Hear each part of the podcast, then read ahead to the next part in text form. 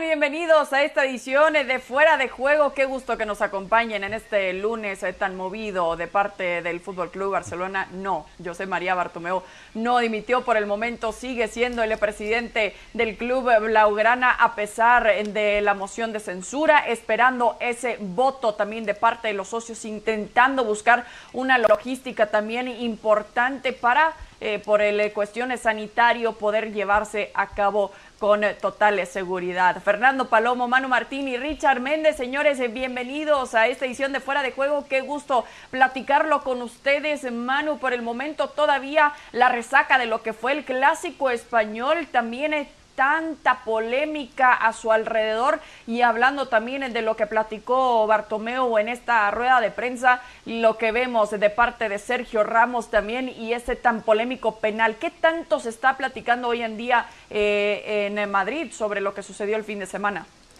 ¿Qué tal? ¿Cómo estáis? En Madrid, en toda España y, y yo creo que en todo el mundo. Y además, eh, cuando han pasado ya dos días y se siguen desvelando cosas que sucedieron en el partido, hoy tanto la cadena SER como la cadena de televisión 4 han desvelado cómo el, el asistente del árbitro principal le decía que antes de ese penalti había falta de Ramos. Bueno, pues con eso ya tiene argumentos más que suficientes el Barcelona y los barcelonistas para hacer todavía más ruido 48 horas después de haber terminado el partido. Mientras tanto, el Real Madrid se mantiene al margen, se marcha a Alemania, mañana juega frente al Mönchengladbach y aquí paz y después gloria. El que estaba muerto la semana que pasada hoy está muy vivo y el que estaba muy vivo la semana pasada, pues hoy está prácticamente muerto. Sí, exactamente, y buscando argumentos eh, también, eh, pero Fer, ¿qué fue lo que realmente pudo hacer el Real Madrid para poder conseguir ese 3 por 1? Porque a final de cuentas solo fue un gol lo que fue ese tan polémico penal en el seno del Barça. Qué gusto saludarlos. Bueno, lo que hizo el Madrid fue despertar de, los dos partidos, bueno, del partido y medio, porque el segundo tiempo contra el Shakhtar Donetsk en el, en el eh, Alfredo Di Stefano por la Champions terminó siendo un antecedente de la tónica, por lo menos en intensidad, que el, Madrid eh, seguiría el sábado en el Camp Nou. El, equipo fue un equipo más unido, fue más un, conjunto futbolísticamente más cercano, fue más intenso, ganó pelotas por, intensidad en, algo que no había conseguido eh, en el partido contra el Cádiz. Y hoy, por ejemplo, el mediocampista alemán Tony Cross en la previa de ese partido frente al Gladbach lo, lo certifica. Dijo, es que nadie, empezando por él, asumiéndose él también responsable de lo que hicieron contra el Cádiz, jugó a su nivel en ese partido de liga. Y el partido contra el Shakhtar, la primera mitad, los ve también eh, en el letargo en el que comenzaron y terminaron también el partido de liga anterior. Y ahora contra el Barça lo que hacen es despertar, claro, un equipo más ordenado, un equipo con los gritos de Ramos, un equipo que, que, a partir de ahí también se convierte en más intenso, empieza a elevar también un nivel individual que lo encuentra en una mejor competencia y por ahí pasa. El partido, claro, se rompe por el penal, pero no lo gana el Madrid solo por el penal. Sí, exactamente. Y, Richard, justo a eso iba también el juego que hizo el Madrid y la victoria se lo debe más a la lectura de juego de Zinedine Zidane o el Barça ya es predecible lo que está presentando Kuman y lo que vimos el fin de semana en el clásico.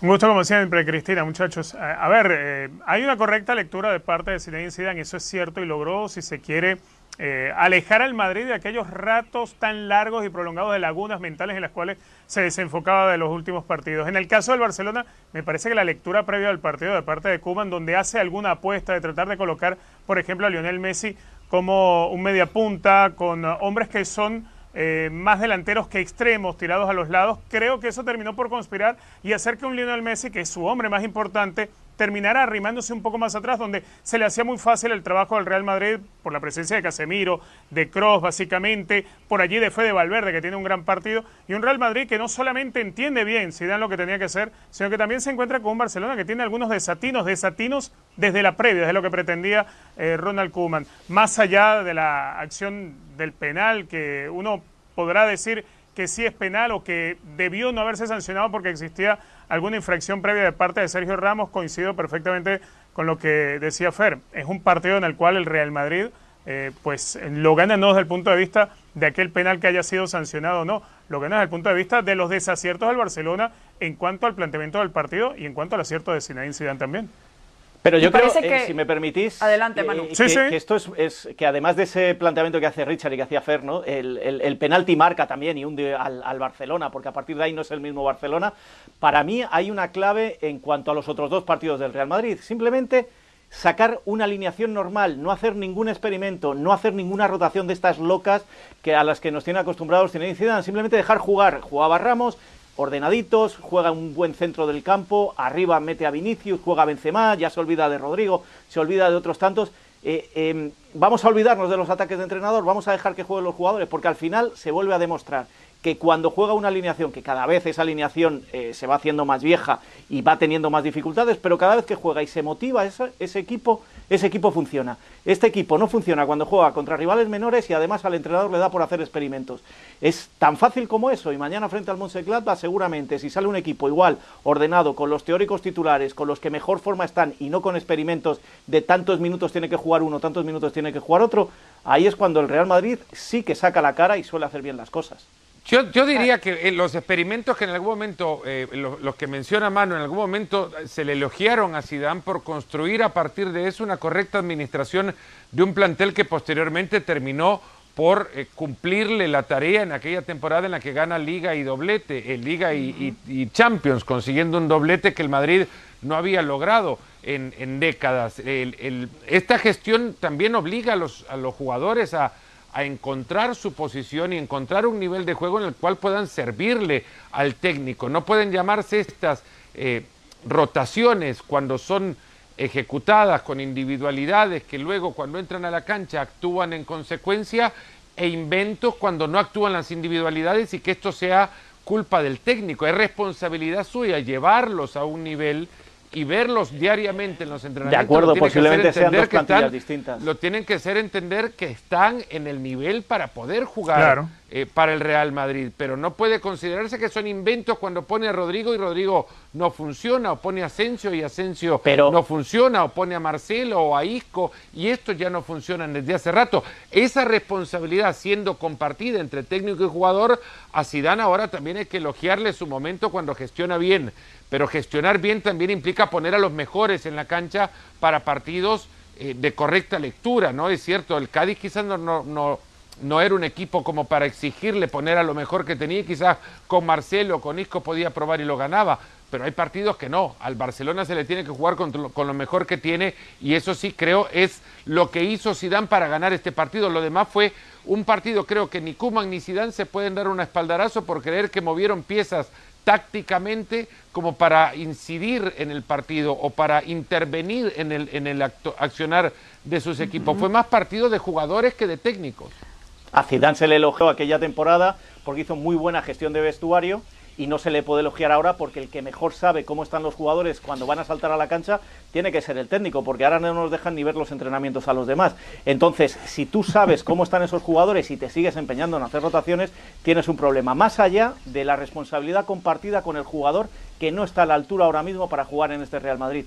Pero eh, vas a poner en riesgo muchas cosas si sabiendo que ese jugador no está a la altura, te empeñas en seguir poniéndole. Bueno, a ver, a ver, a qué altura de, ritmo llega Hazard para ver si Hazard eh, lo tenemos el partido contra el Mönchengladbach, a ver si, si se atreve. Ya viajó, tiene 80 días sin jugar un partido de fútbol y viaja a enfrentar un equipo que es un riesgo grande también ponerlo. A ver, y, a ver si, y a ver si se va a atrever a ponerlo. Eso es lo que me pregunto yo, si se va, va a atreverse a ponerlo. Si se da bien el partido y al final será cuando le ponga. Sí. Y, lo que parece que, hablando de experimentos, lo que parece que, que, sí experimentó fue Ronald Koeman también y parece que le cerraron el medio campo. No le funcionó quizás eh, tanto y parece que partido tras partido estamos viendo alineaciones distintas. Sabemos que tiene que haber rotaciones por descansar a sus jugadores, pensando en un calendario apretado, pero eh, eh, que también ha experimentado, por así llamarlo, el Barça para ti, Manu. Pero vamos a ver, eh, eh, hablamos de rotaciones por un calendario apretado. Yo toda la vida he entendido por rotaciones cuando se llegaba al mes de enero y ya los jugadores del, equipo teóricamente titular ya llegaban con necesidad de descansar. Esto no ha hecho más que empezar y estamos hablando de que no ha habido ni siquiera pretemporada. Pues, pues es posible que haya que eh, algún jugador eh, darle un descanso, darle un toque, pero a la larga yo creo que todavía me parece muy temprano para pensar en rotaciones. Lo digo de Kuman y lo digo de y lo digo de Zidane. Tienen que jugar los mejores. Más allá de eso, yo no creo que hiciera tanta rotación. Eh, y, el, el, otro día Kuman, y yo creo que está convencido de lo que tiene. Y es que lo que tiene es esto, tanto Real Madrid como Barcelona, y no dan para más no dan para más y el mismo equipo un día te puede hacer un partidazo y ya se hablaba de que el Barcelona estaba bien, el Madrid mal, lo he dicho al principio, y ahora se ha dado la vuelta. Por lo tanto, a mí lo único que me llama la atención de todo esto puede ser lo de la, posición que está ocupando Grisman ahora mismo. Yo creo que está más desahuciado que otra cosa. También, eh, lo digo con, con, toda la crudeza, yo creo que también se lo ha buscado él. Un Grisman que hizo mal su traspaso al Barcelona, un Grisman que este verano se creyó que iba a ser el líder del equipo porque se marchaba Messi, se queda Messi y él pierde ya todos los galones. Eh, por lo que yo sé de dentro del vestuario, Griezmann no se lo ha tomado muy a bien y Kuman no está nada contento de, no sé si los entrenamientos, no sé si la actitud, no sé si el comportamiento, pero... sus declaraciones, ¿no? También con la selección francesa. Claro, exacto. Mira, eso tienes que sumarle también el, el, momento que viven difícilmente en la cancha que pueda aportarse algo más allá de lo que nos tenía acostumbrado. Por decir, el caso de Sergio Busquets, por ejemplo. Sergio Busquets eh, está muy lejos de, de su mejor versión.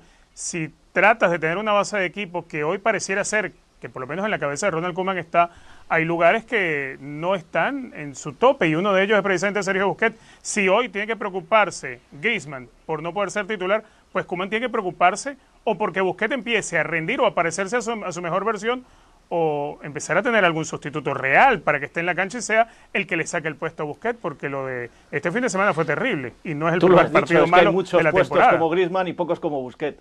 Exacto.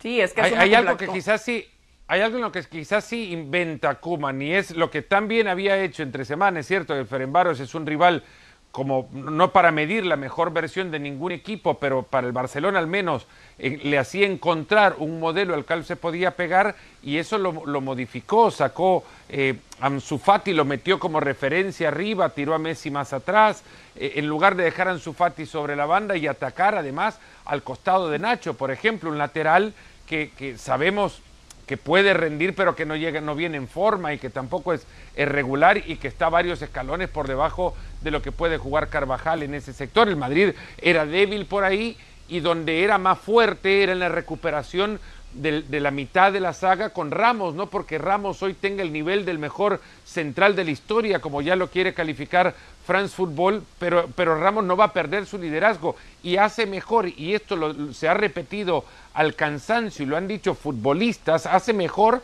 a quienes tiene al lado. Por algo, por algo los hace. Barán es mejor cuando está con Ramos, o al menos esa sensación da. Y, y lo que hizo Kuman porque Coutinho, si lo tira sobre la banda, que fue como arrancó, termina lentamente metiéndose al medio, que es la posición más cómoda para él. Y, si a, Messi lo empezás a tirar afuera, pues lentamente se va a ir haciendo hacia adentro también. Congestionó el área más fuerte del Madrid. Nunca atacó la parte más débil, que era donde también se le había visto en ese partido contra el Ferenbaros.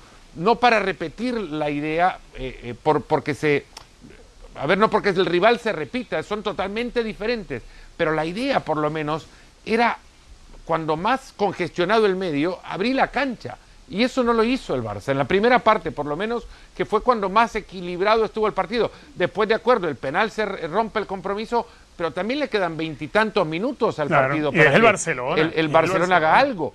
Claro, y luego de eso, saca Busquets, y termino con esto, saca Busquets, y ya el Barça se queda raquítico en la mitad. No, pe- pero Raquítico. eh, el Barça, eh, el Fútbol. Club Barcelona y aparte en un partido tan importante no se puede romper tan fácilmente solo porque existe una polémica también dentro del campo. ¿Qué refleja eh, eh, para ti, eh, Manu, esta situación en cuanto al vestidor y cómo lo está manejando las emociones Ronald Koeman? Porque no puede ser que se rompa tan fácil por una situación complicada. Chris, se llame como se llame el entrenador y me da igual porque Kuman parece que ha venido a hacer limpia o a estabilizar o a recomponer ese vestuario, se llame como se llame el entrenador del Barcelona, ese vestuario tiene vida propia. Y esa vida propia, por mucho que Piqué le dé una entrevista a la vanguardia como le dio defendiendo ahora a Messi, a los compañeros y atacando a Bartomeu, eh, Piqué la semana pasada tenía medio vestuario en contra porque había renovado, se había bajado el sueldo al principio, iba a cobrar más al final iba a extender su contrato. Y eso ha hecho daño dentro del vestuario y eso, pues al final, trasciende también en los partidos. Pero yo quería decir algo más, ya no solo de, todo el entorno del Barcelona, que le está haciendo mucho daño en lo deportivo, en lo político y en lo que está por venir, porque yo estoy convencido de que el nuevo presidente se va a encontrar muchísimos problemas cuando tome el mando. Eh, si, para mí no es muy triste decirlo, pero lo voy a decir. Eh, yo que he defendido la Liga Española como la he defendido con Madrid y Barcelona, tengo la sensación de que nos conformamos con muy poco en este Madrid-Barcelona a los que nos gusta el fútbol, más allá de la rivalidad mundial entre estos dos equipos, y que la vara verdadera de medir pues la puede tener el Real Madrid seguramente en, en, esta Champions contra el Inter, no sé si contra el Mönchengladbach mañana, y que el Barcelona la puede tener con, con la Juve. Esa es la verdadera vara de medir. Y si los madridistas están contentos porque ganaron al Barcelona o el Barcelona está contento porque ganó al, Fener, al cuidado, eh, cuidado porque la temporada se puede hacer muy larga, sobre todo en Europa. Sí, definitivamente por lo que ha estado pasando el Fútbol Club Barcelona, estoy de acuerdo, Manu. Es difícil celebrar tanto una victoria en estos momentos contra el club Blaugrana, aunque seguramente le hubiera encantado un equipo como Ferenbaros, pero sí, el Real Madrid se tiene que exigir un poco más porque venía también de una derrota importante, histórico también, literalmente como lo fue frente al Cádiz en la liga. Pero tenemos que seguir platicando sobre lo que es esta polémica, la polémica en cuanto el VAR, el Barça porque me recuerda un poco a, la situación que veíamos justamente cerrando la temporada hace unos meses, que la situación del Real Madrid y el Barça queriendo justamente darle la culpa a los árbitros, a, la falta de criterio también como se le ha llamado, pero lo que se le critica específicamente y lo pusieron también, lo platicaron en la junta directiva, lo publican eh, también en sus redes sociales, es que hay falta eh, también de a, lo que ven, una situación bastante similar, lo que se le dice prácticamente esa falta de Casemiro sobre Leo Messi, que no se le... Pero en esta situación sí. Está interesante, Richard, es que ahora Bartomeu pedir los audios de justamente el árbitro asistente que supuestamente le dice al central de que hubo un agarrón antes de parte de Sergio Ramos sobre Clemo Longley y parece que esta novela apenas comienza. ¿Qué te parece la postura para empezar de lo que está tomando en este momento, que él se lo quiere tomar muy en serio el Barça? A ver, eh, me parece más un tema de populismo en el momento tan agrio que vive a nivel político Bartomeu, porque si bien pudo existir esa, infracción de Sergio Ramos y lo devela el audio del, del, asistente del VAR, eh, también es cierto, y lo sabe el inglés, y lo sabe Bartomeu, lo sabe el planeta entero, que si tú eres defensa y le das la camiseta a un rival dentro del área, eso es penal. Más allá de que el rival te haya agarrado antes o no, igual comete el inglés del penal, no deja de cometerlo. ¿Que hubo una falta previa antes? Sí, hubo una falta previa, pero esa no la vieron, vieron la, la del lalón de camiseta del inglés, y por eso no es que va a tener una patente de corso porque antes Sergio Ramos lo haya agarrado. Obviamente lo que pretende Bartomeu con esto, Cristina, es tratar de, invocar, no sé, un patriotismo eh, azulgrana, con decir que va, a pedir, que va a pedir los audios del bar. ¿Qué va a hacer con eso? ¿Lo va a escuchar? ¿Se va a hacer un podcast con eso? ¿De qué le va a servir? ¿Va a poner bajo protesta el partido? ¿Se lo van a dar al Real Madrid por eso? No, solamente lo que busca es un evento de populismo y llamar la atención del patriotismo catalán, nada más. Fer, ¿estás de acuerdo que lo quiere usar? Ay, ahora yo quiero Laurana y defender a a mi club? Bueno, voy a, voy a partir los temas. Eh, la verdad que lo de Bartomeu hoy eh, es, es, un ataque de, no sé ni, cómo llamarlo, la, la, palabra no, no se me viene a la mente ahora, pero es, es que estamos viendo a, un personaje que eh, al margen del evidente cuestionamiento que existe sobre su contra, de la avalancha crítica que hay sobre él, él transita sobre un escenario paralelo, vive una realidad alterna. Él está para renunciar, para irse, porque ya hubo en medio de una pandemia una recolección de 20 mil firmas pidiendo un voto de censura y ahora anda viendo tecnicismo para ver cuándo, cómo, dónde lo pone o no lo pone, o si le permiten a él eh, la Generalitat poder realizarlo o no. Eh, lo de Bartomeu es, cinismo puro y es, creo, el mayor ejercicio de permanencia ante los cuestionamientos que se le haya visto a dirigente Blaugrana en muchísimo tiempo. Lo del VAR y los cuestionamientos del Barcelona me parecen de un equipo pequeño, de verdad, de un pequeño, un equipo que se cree además pequeño, que es cierto, cuestiona bien el hecho que el, que el VAR se puede eh, eh, analizar sus actuaciones desde la diversidad de los criterios utilizados para poder recurrir a la, herramienta para que asista verdaderamente al árbitro. Esto le pasa a todos los equipos de las ligas que utilizan VAR en cualquier parte del mundo del fútbol, no solamente en España. El VAR no ha sido instalado en la liga ni en el mundo del fútbol, como dice Bartomeu o quiere hacerle creer al barcelonismo, para perjudicar a su equipo. No, esa es la mentira más grande. El VAR no existe para castigar al Barcelona nada más, ni tampoco con sus errores o aciertos, solamente acierta cuando le conviene a los rivales del Barcelona o los errores solo van en contra del Barcelona. Esa es otra gran mentira que quiere ahora vender. Hay una realidad en la acción puntual. Hay una realidad en la acción puntual.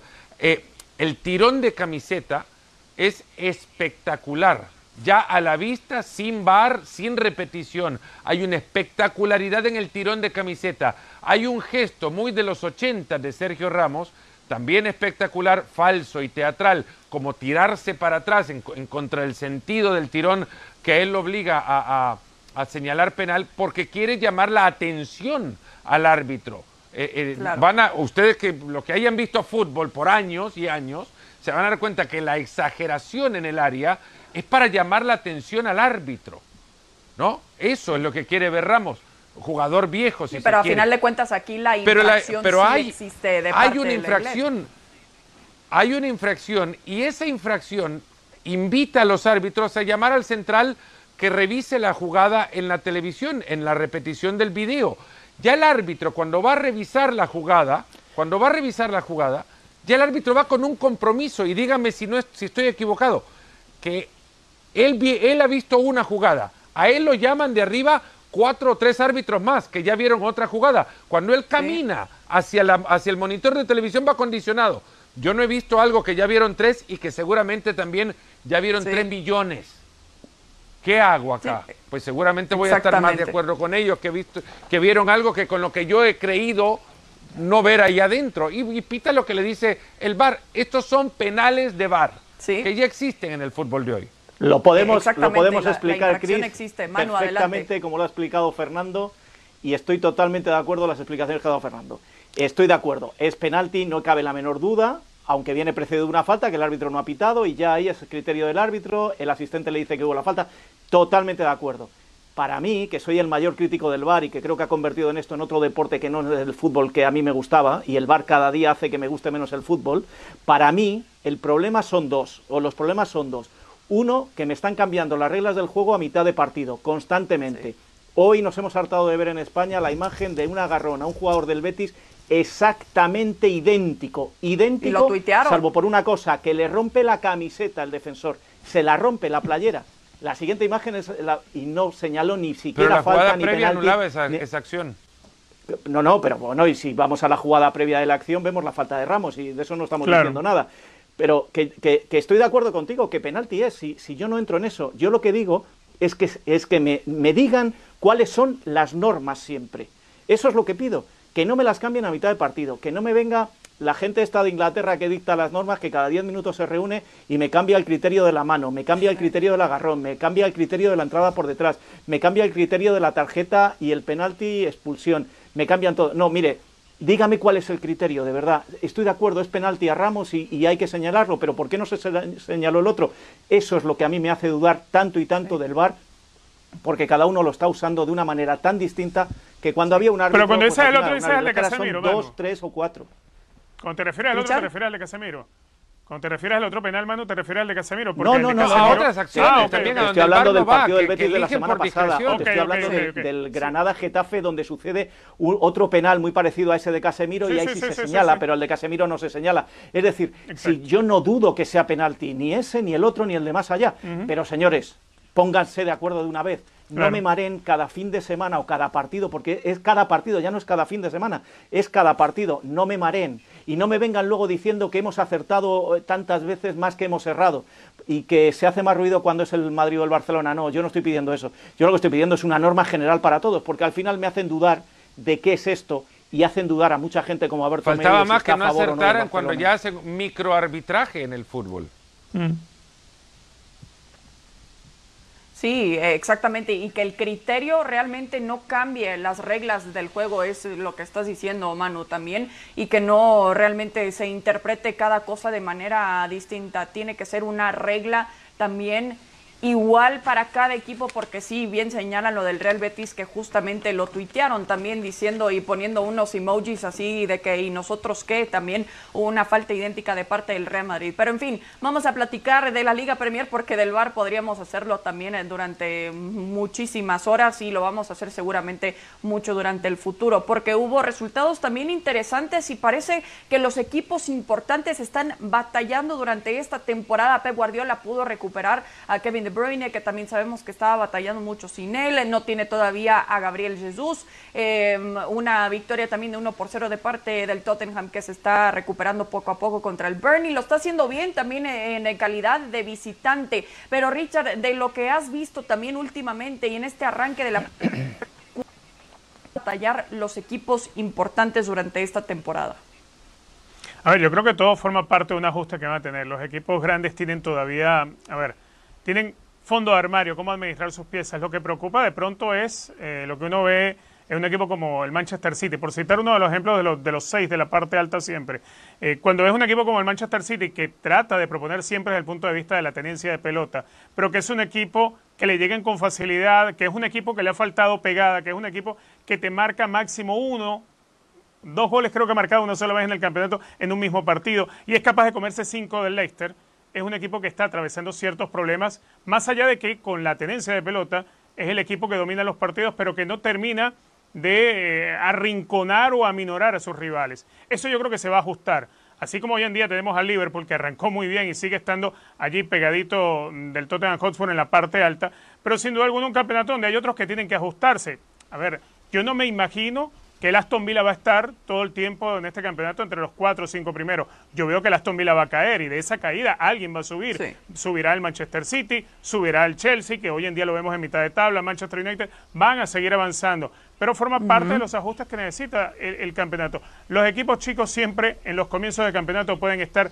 cuatro, cinco, hasta diez fechas metidos en los puestos de privilegio. Después cuando el 38 momento como de el Leicester. cansancio, bueno, no, pero lo del Leicester, ¿cuántas veces lo logró? Una sola vez.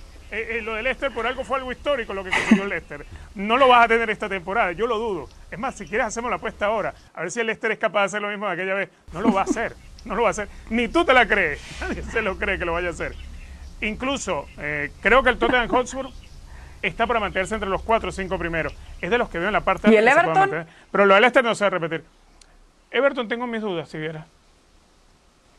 Everton Sí. tengo mis dudas. Que ya, ya. Yo, yo siguiendo, Ya. siguiendo con la línea de, de Richard, con la que estoy de acuerdo, eh, es el argumento que digo muchos días en fuera de juego, pero, pero es que todavía necesitamos unas cuantas fechas más para saber cómo están los equipos. Que no ha habido pretemporada, que es de las pocas cosas que siempre digo que le doy la razón a Zidane, y que son equipos que todavía se están ajustando mucho, y esto le cuesta más a los grandes que a los chicos, porque además tienen que estar jugando en Europa, no, no paran entre semana, no tienen tiempo de entrenar, solo tienen tiempo de jugar, y eso es muy costoso. Pero acordaros, ¿eh? hace dos fechas en Alemania teníamos al Hoffenheim, al Habsburgo y no sé qué otro, y no teníamos a ninguno de los tres grandes, y ya están los tres ahí en la carrera, el, Leipzig, el Bayern está líder, el Leipzig segundo y el Dortmund tercero. Es decir, todo se va a ir ajustando, todos los años Madrid y Barça parece que no empiezan eh, finos y que siempre hay alguien arriba, y al final se mete. La Juve el año pasado, igual que este año, muy abajo, y al final la Juve está arriba.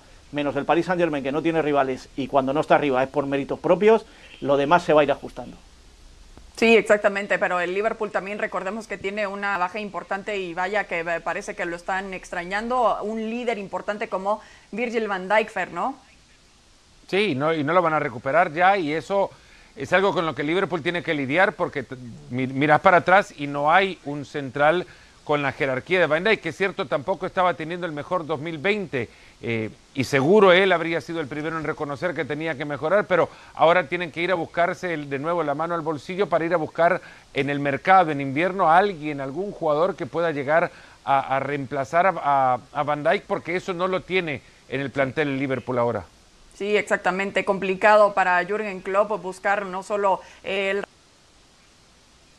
en lo extra cancha, mientras eh, José Mourinho también va a prender su veladora todos los días para que no se lesionen Son y Harry Kane. Señores, muchísimas gracias. Emmanuel Martín, Fernando Palomo y Richard Méndez. Hasta la próxima.